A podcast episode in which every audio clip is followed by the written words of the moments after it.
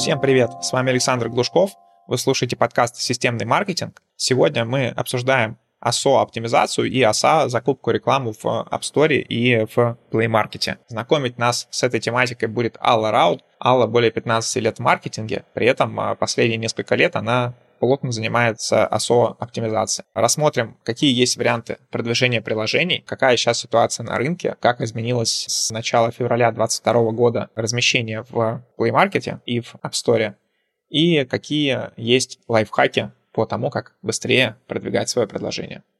Алла, привет. Спасибо, что согласилась на интервью. Расскажи немножко о себе, о своем опыте ASO-оптимизации и покупки рекламы для мобильных приложений. И вообще, чем ты занимаешься? Привет. Рада присутствовать на интервью. Расскажу немножко о себе. Меня зовут Алла Раут. Я работаю ведущим ASO-специалистом в IT-эдженси. У меня достаточно большой бэкграунд, потому что я в маркетинге работаю уже 15 лет. 12 лет я в интернет-маркетинге, а последние два года я в мобильном маркетинге и в ОСО в частности. В принципе, весь этот опыт мне позволил рассматривать ОСО не как отдельный канал по привлечению клиентов, ну или как рекламный канал, а в целом я вижу эффективность сейчас мобильного маркетинга на рынке в сравнении с другими традиционными каналами. Что такое ASO и что такое ASA, и чем ASO похоже, наверное, на SEO. Ну, если дословно, то ASO — это Application Search Optimization, что дословно переводится как оптимизация приложений в сторах. Но по смыслу ASO — это комплекс мер, направленных на увеличение скачиваний приложений в сторах. А по факту это как раз-таки как SEO для сайтов, только для приложений. Вот. А ASA — это Apple Search Ads. Это рекламная сеть, которая работает в iOS,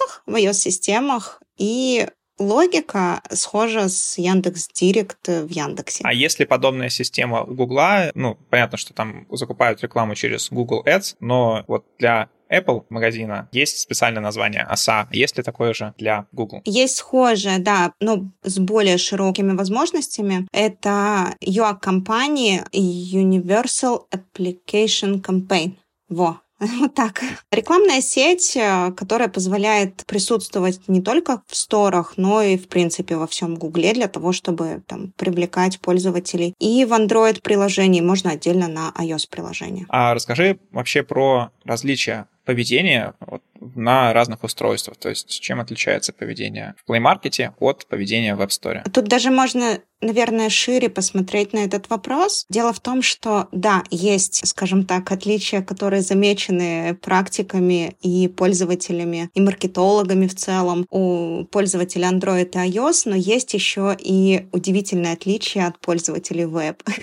Дело в том, что если мы говорим про сторы, то сторы — это что-то вроде схожее с поисковыми системами Google и Яндекс. И если традиционно мы прибегаем к Яндексу, к Google, углу, как какой-то умной системе, допустим, мы спрашиваем, что посмотреть, куда сходить, какой рейтинг, допустим, у какого-то товара или отзывы, еще что-то. То есть мы как будто бы советуемся с вебом и получаем такой широкий, широкий, широкий информационный такой блок информации, которую мы изучаем. Если мы говорим про сторы, то сторы — это чистый бренд, 70% там трафика в сторах — это брендовые запросы. Если говорить про различия между App Store и Google Play, то здесь, в общем-то, принято считать, что потребитель iOS более требователен, но и более платежеспособен. Одновременно с этим объем пользователей в iOS-платформах, а если мы про телефоны говорим, про айфоны, по регионам РФ колеблется от 10 до 35 процентов против большинства телефонов на андроиде. Если говорить про, допустим, e-com сегменты, то подтверждением вышесказанному будет факт того, что объемы покупок с обеих платформ будут либо одинаковыми, либо с небольшим, ну, там, 5-10% перекосом в ту или иную сторону. То есть пользователей андроида в России больше, но денег мы получаем и с той, и с другой платформы примерно плюс-минус одинаково. При этом, скорее всего, средний чек все равно разный. Скажи, как там сейчас ситуация, потому что когда-то мы закупали рекламу на мобильное приложение, там интернет-магазин, это был примерно 2015-2016 год. И тогда я помню, что средний чек у пользователя с iOS был в 3 или в 4 раза выше, чем у пользователя с Android. Сохранилось ли это соотношение сейчас? Прям такое вот в разы, чтобы разница была, в разы разницы нету. Но есть разница все равно. Люди с Apple платят больше, это точно. Но не в разы. Возможно, это зависит от какой-то тематики. То есть, если мы говорим про тематику какого-нибудь, не знаю, там, доставка еды, или, может быть, это какие-то вещи, ну, что люди регулярно более-менее покупают, да, там в потребительскую корзину входят, там, возможно, да, Возможно, люди больше и чаще платят. Если мы говорим про сегмент, допустим, лекарств, например, или что-то такое, что приобретают по необходимости, то да, iOS платит больше, но я не видела, чтобы прям в разы была разница. А расскажи про пути того, как пользователи устанавливают приложение. Ты уже сказала, что более 70% трафика — это брендовый трафик, когда, как я понимаю, пользователь ищет уже конкретное приложение или приложение конкретного бренда. А остальные 30 — это запросы вроде скачать, не знаю, фоторедактор бесплатно или какие запросы? Да, это могут быть тематические запросы, но, скорее всего, без слова «скачать». Слово «скачать» используется редко в сторах. Тематические запросы, допустим, только что мы упомянули, доставка еды, лекарства, аптеки, банки, ипотека, кредит. Вот какие-то такие более-менее тематические запросы, которые уже определяются там плюс-минус выдачу. Кто будет участвовать в этой выдаче? В последнее время произошло большое количество изменений, в том числе Google запретил рекламу, соответственно, продвигать с помощью рекламы приложения в том же Play Market стало намного сложнее. Расскажи вообще, что происходит на рынке, какими инструментами сейчас пользуются, что отвалилось, а что, наоборот, появилось. Это очень интересная ситуация, которая произошла в целом на рынке интернет-маркетинга, но она непосредственно коснулась, конечно же, осошников тоже. Дело в том, что в сегменте ОСО очень много сервисов, которыми ну, мы пользовались и частично пользуемся сейчас, которые являются европейскими сервисами. На нашем рынке наших именно соотечественников достаточно мало. И они получают очень большой наплыв, конечно, осошников сейчас, которые переходят от международных каких-то сервисов к отечественным сервисам для того, чтобы работать с своими приложениями. Ярко выраженный интерес сейчас идет, в принципе, к мобильным приложениям, к созданию мобильных приложений, к продвижению мобильных приложений. Вот я буквально недавно смотрела на WordStat, что в связи со сложившейся ситуацией, с отключением ряда сетей рекламных, интерес к продвижению приложений растет. Это, конечно, радует. А особенно радует, что растет даже интерес к конструкторам мобильных приложений. Что, в общем-то, наверное, говорит о том, что на рынок выйдет и средний бизнес, и малый бизнес, и дай бог, что участников будет больше, не только федералы. Вообще, насколько сейчас глубоко проникновение мобильных приложений среди того же среднего малого бизнеса. Насколько я общался со своими клиентами, достаточно редко у меня встречаются те, у кого есть приложение, но это может быть просто не попадание в тематику. То есть если бы была доставка еды, то, очевидно, у всех были бы мобильные приложения. Если мы говорим про средний бизнес, то действительно проникновение, ты очень правильно говоришь, оно такое, скорее точечное. Допустим, кто-то может для себя создавать приложение для имиджа. Но если мы говорим про работу с базой, с активной клиентской базой, мы хотим заниматься ретеншеном, аквизишеном активно с помощью приложений, то, конечно, среднячкам следует все-таки подрасти для федерального продвижения, для участия в ОСО. Но если мы не говорим про ОСО, а говорим в принципе про пользование приложениями, то достаточно большое количество сейчас среднего бизнеса заинтересовано в том, чтобы не растерять базу, как это ну, произошло вот в начале года, когда достаточно большое количество среднего бизнеса пострадало от e-mail маркетинга, когда базы были брошены, когда альтернативы не было, пришлось куда-то переходить, как-то собирать свою базу заново. И поэтому мне так кажется, что все-таки будет расти сейчас интерес со стороны среднего бизнеса для создания приложения для себя и продвижения через платный трафик какой-то, и все-таки, возможно, миграция пользователей с e-mail каналов уже на приложение. Потому что пользователи вот они здесь, они в кармане, как альтернатива, не знаю, телефонной книжки или социальных сетей, которых так мало сейчас осталось. Скажи, а ты работала только с российскими приложениями или с западными тоже? Западными тоже. В принципе, опыт начинался у меня западных приложений с российскими приложениями. Сейчас работаю активно, ну и западными тоже. Предыдущий вопрос, который я спрашивал по проникновению, что в этом плане на Западе? Там такая же ситуация или там намного глубже это проникновение? Дело в том, что на Западе, в принципе, ну, если мы, допустим, говорим про западную часть, про европейскую, про латиноамериканскую часть, про США, то, в принципе, у них работа работа с приложениями, она более, скажем так, более доступная. Очень много конструкторов для того, чтобы создать себе абсолютно удобное приложение, присутствовать в сторе. Много конструкторов, чтобы создать, удивлю, наверное, тебя, но игры и присутствовать в сторе. Западная часть э, все-таки она более такая подвижная для приложений и активно присутствует в Google Play и в iOS сторах. А поведение пользователей самих, то есть больше, например, насколько я знаю, в России пока что больше используют мобильные версии сайта, чем приложения. Да, это направление действительно сейчас только развивается в России, и я боюсь, что мы сейчас как раз на пороге такого взлета направления приложений, хотя об этом было известно еще 5-6 лет назад, что за ними будущее, приложениями будут пользоваться, будут пользоваться наравне с э, сайтами, но большинство э, значит, коммерческих организаций, большинство владельцев бизнеса останавливало именно цена создания приложений. Но сейчас на рынке, на нашем отечественном рынке есть уже ряд э, компаний, которые предоставляют вполне себе за доступные деньги приложения, разработку этих приложений. Другой вопрос, что нас ждет со сторами и что будет, если вдруг, если вдруг какие-то сторы уйдут или будут ли сторы отвечать тем требованиям, которые нам нужны, которые сейчас создаются. Вот здесь тоже интересная картина, интересная ситуация, что никто ничего не знает, и мир полон загадок. Но одновременно с этим и любой владелец бизнеса не хотел бы все-таки впустую создавать приложение, чтобы пользователь не смог его скачать. Но я уверена, что и там тоже будет масса различных вариантов как все-таки дать возможность пользователю скачать это приложение, присутствовать в нем и быть активным, то есть что-то приобретать. Кстати, интересно по поводу сторов. Оптимизацию обычно проводят только для основных, то есть для Play Market и App Store, а есть же достаточно много на андроиде, по крайней мере, альтернативных сторов каких-то, черных сторов, есть и какие-то белые типа Huawei. Работаете ли там, или там слишком маленькая аудитория, неплатежеспособная и не представляет коммерческого интереса? Huawei сейчас уже представляет коммерческий интерес. Если раньше это был а какой-то такой небольшой стор, то Huawei удивительным образом максимально быстро сейчас догоняет Google Store. Он прям очень активно развивается, и это определенно радует. Если мы говорим про остальные сторы, ну, там серые, белые и всевозможные, которые есть, альтернативы, то ОСО как такового там не предусмотрено.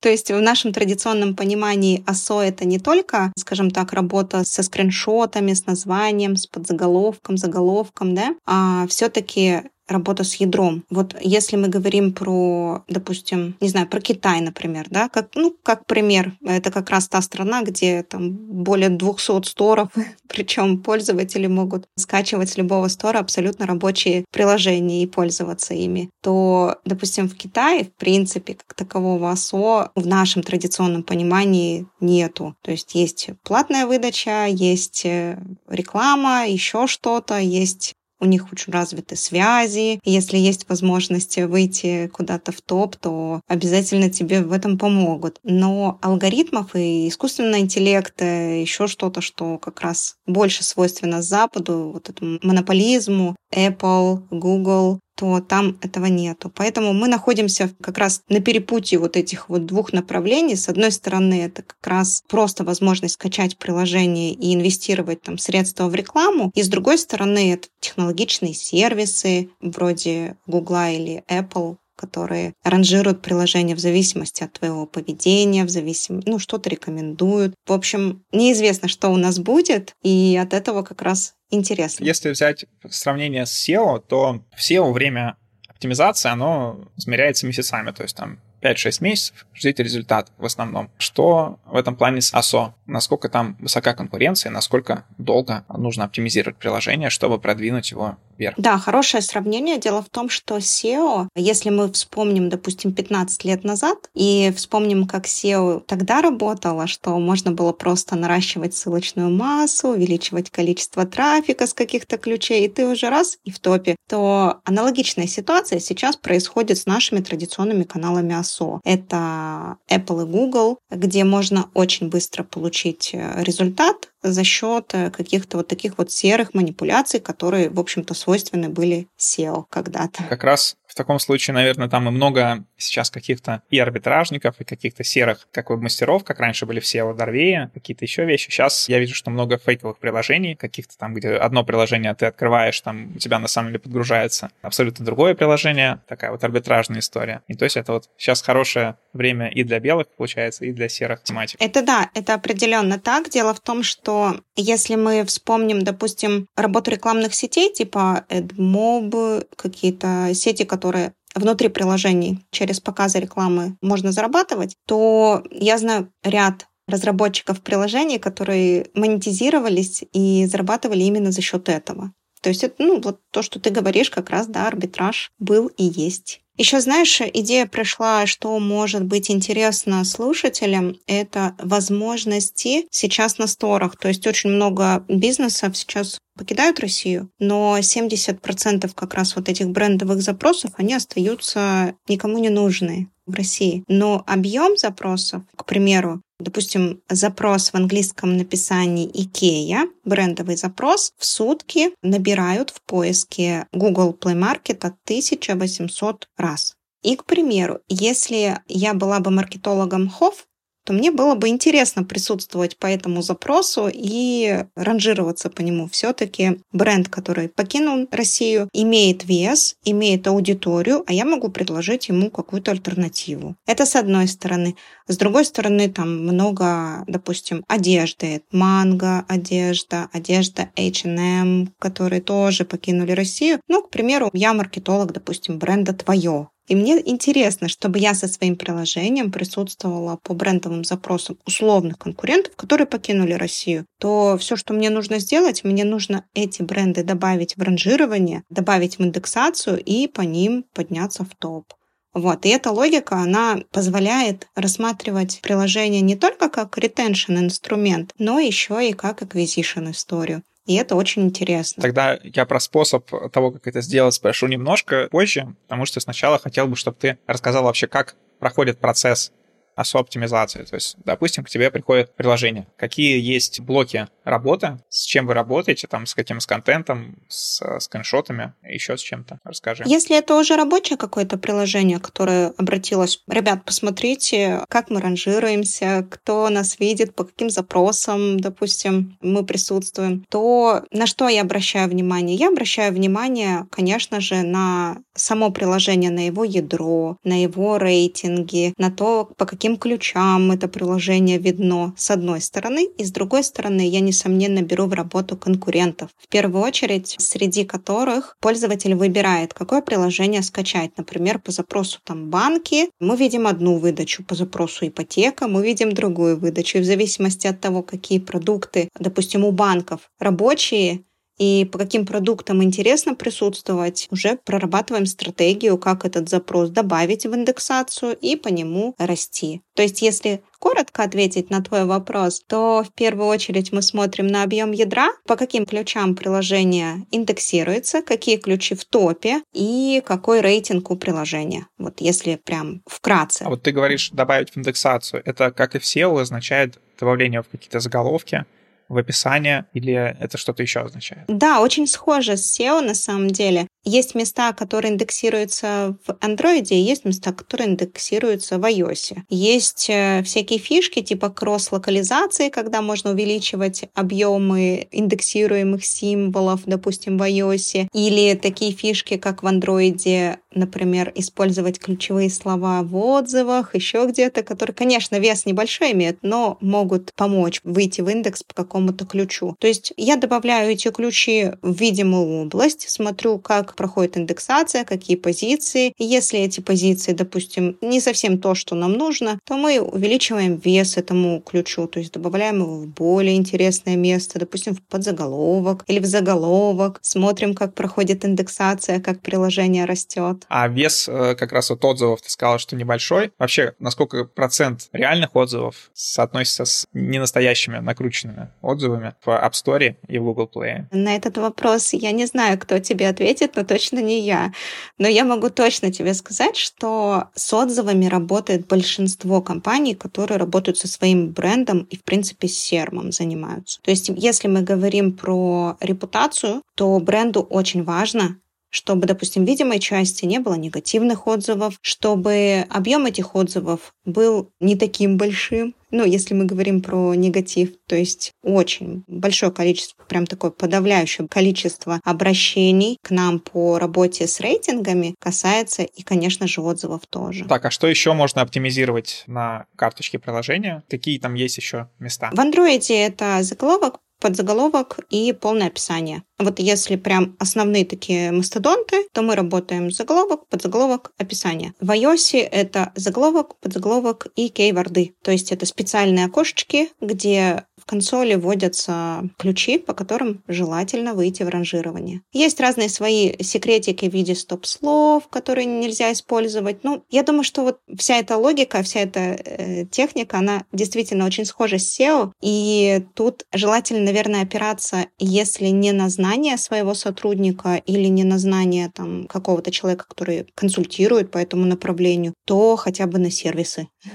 Вот. Или добавиться в телеграм-канал особо приветы и спрашивать у ребят, у практиков. Ребята, может быть, что-то подскажете, как здесь проиндексироваться. А расскажи еще, какие сервисы ты используешь и что вообще советуешь по этой тематике изучать? В данный момент в России работает активно сервис Asadesk. Это профессиональный инструмент для осошников, который позволяет работать с ядром, который позволяет работать с отзывами и смотреть конкурентов. Также мне очень нравится сервис AsaOne. Сервис через ядро может посмотреть на потенциальных конкурентов, которые могут просто выйти из поля зрения в таком традиционном подходе. Если мы говорим про, допустим, какие-то сервисы по рейтингам, по работе с рейтингами, то здесь можно обратить внимание на сервис Advert Mobile, который работает с рейтингом. Тогда перейдем к покупке, размещению, покупке рекламы. Расскажи, как это происходит в App Store, сколько там есть э, мест, потому что, насколько я помню, там всего одно было место выдачи, по крайней мере, когда я покупал там трафик очень давно. Что сейчас с этим происходит? На российском рынке сейчас все очень грустно. Дело в том, что ОСА ушла с России. В iOS продвигаться платно невозможно, но сейчас золотое время для ОСО, и как раз э, никто не мешает, э, не хочет и не выкупает твой брендовый трафик, то есть э, ты можешь спокойно присутствовать по своему бренду и не бояться, что кто-то вдруг заплатит больше и будет присутствовать. Но в целом в АСА есть два основных варианта присутствования. Это со скриншотами, это с иконкой, ну или с видео, допустим, да и с иконкой с надписью. Есть два формата настройки рекламы. Это ручной формат, когда мы вручную прорабатываем ключи, мы вручную настраиваем кампании. И, скажем так, basic настройки, basic запуск рекламы. Это ну, вообще крайне тривиально и просто. Это когда мы просто нажимаем две кнопочки, и реклама запускается, анализируя то ядро, по которому индексируется приложение. В Play Market, получается, мы используем вот эти Universal UAC, в общем, и э, сейчас понятно, что он недоступен, но тоже немножко давай затронем эту тему. Я сам UAC запускал пару раз, и там, насколько я видел, очень маленькое количество настроек. То есть, по сути, ты там добавляешь приложение, таргетинги по гео, какие-то еще там небольшие корректировки, и все, он сам уже тестирует э, все внутри. То есть у тебя меньше намного инструментов, чем, в, например, в поисковой рекламе Google или там в КМС. И при этом можно использовать диплинки, насколько я понял, прям напрямую в какие-то разделы приложения. То есть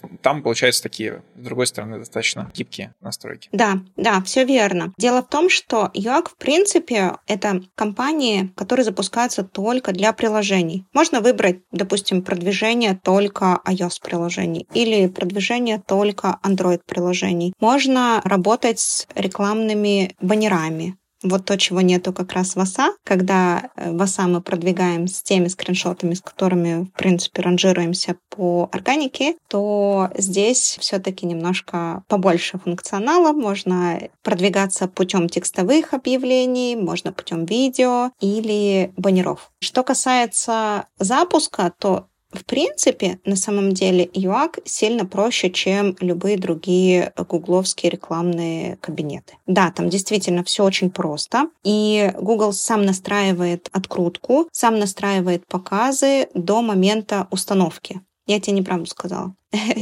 Конечно же, Google, да, через, не только через диплинки, то, что ты говоришь, можно запускать на какие-то внутренние ивенты, но и подключить к UAC можно аналитическую платформу типа AppsFlyer, например, и через события собирать аудиторию и откручиваться на, ну, чтобы меньше оплата была за какое-то событие. Как ретаргетинг получается. Да, это да. Не ретаргетинг, таргетинг, да, на какое-то событие такое которая, ну, допустим, это не только запуск э, приложения, а, к примеру, там, приобретение триала. А, то есть мы ставим как целевое событие это вот именно это действие, и, соответственно, UAC уже оптимизирует компании на основе того, чтобы это событие произошло. Да, да, да, да, да, все верно. Расскажи какие-нибудь интересные кейсы, которые у тебя были, какое-нибудь приложение, которое стрельнуло за счет ОСА, например, там бесплатно получили миллион установок, что-то такое. если бы это было все так просто. На самом деле, я не буду называть названия этих брендов, но я скажу, что нечаянно, благодаря АСО и работе с ядром, региональный банк начал конкурировать с федералом. И из-за этого была очень интересная ситуация. Но, скажем так, прямо кейсы-кейсы именно в АСО, в IT-эдженси мы еще не набрали, которые мы можем ну, транслировать, показывать, потому что направление мы это только начали развивать и только его ставим. Если говорить в целом про то, что у меня, допустим, было на моей практике, то я хочу рассказать про историю, как, к примеру, продвигая приложение на Америку, просто поработая с подзаголовком, на iOS, приложение стало показываться в пять раз больше, и установки сразу взлетели. На самом деле это очень неочевидные такие моменты, и когда ребята приходят на аудит с приложениями, часто, ну вот прям наблюдаю такую картину, что ребята, подготавливая приложение для индексации в сторах, исходят из своего веб опыта. То есть, например, в кейворды проставляют, допустим, это спортивное какое-то приложение, и в кейворды проставляют ключевые слова, схожие с, э, не знаю, там, с Google трендами или с WordStat, ну, если говорить про Россию, да, например, там, спорт, отжимания, еще что-то, вот, то в корне это прям вот Самая частая ошибка, с которой я сталкиваюсь, когда в индекс выпускается приложение, настроенное по опыту веб-настройки. А если посмотреть иначе на эту ситуацию, как правильно было бы это делать, то стоит все-таки собирать только трафиковые ключи, только трафиковые запросы, которые очень хорошие дейлики показывают, и по ним расти. Это как раз один такой из опытов, который у меня был, который прямо на глазах произошел, хотя на самом деле это прям очень простая истина. Буквально после одного выхода билда, и раз у тебя приложение уже не получает там десятки установок, а уже сотни получают установок. И, казалось бы, это настолько сейчас очевидно, что нужно делать, что чаще всего с этим мы сталкиваемся на аудитах. А то есть, например, по этой тематике оптимальные ключи были бы что-нибудь вроде там шагомер или там программа отжиманий, какой-нибудь там трекер бега? Да, трекеры какие-то, еще что-то. Здесь знаешь, как можно подходить к этой, скажем так, к подбору этих ключей? То есть правильно разделять все-таки брендовые запросы, да, допустим, Strava, на экран, еще что-то, ну, какие-то такие бренды, да, от э, тематических запросов. Потом ранжировать их по дейликам, по сапам. Сап — это тоже такой показатель, который использовался, когда оса у нас была э, в России, сейчас используется на Западе по популярности. Как в SEO, допустим, как запросы высокочастотные, среднечастотные, низкочастотные. Вот то же самое вот по SAP. В iOS можно ранжировать ключи. И когда мы разделим бренд от не бренда, берем не брендовые ключи, добавляем их, и смотрим на индексацию. Добавляем еще кросс-локали, допустим, расскажу такую историю, что iOS По умолчанию Apple поделил всю планету на локали. Это не страны, это локали. Локали э, чаще всего относятся к какому-то языку. Допустим, если мы продвигаем приложение в России, то мы знаем, что у нас в России еще есть э, жители, которые англоговорящие, допустим, приехали откуда-то, да, или они учатся английскому языку и поставили у себя настройки в Apple, чтобы лучше изучать английский язык, они такие ребята настроенные. И Apple предусмотрел эту возможность для оптимизации приложений, то есть можно благодаря рекомендуемым кросс-локалям в какой-то стране, допустим, к России, можно присоединить еще Англию, это англоязычную аудиторию, и туда же русские слова записать, то есть увеличить таким образом ядро индексации. Можно присоединить Украину и таким образом еще увеличить ядро индексации. Но, наверное, лидер по всем этим локалям и кросс-локалям — это Америка, там, где можно и Китай присоединить, и арабскую локаль присоединить, и русскую локаль присоединить. В общем, там такое ядро можно устроить. Поэтому есть разные, да, свои секреты, как как и что добавлять, какие ключи. Но в первую очередь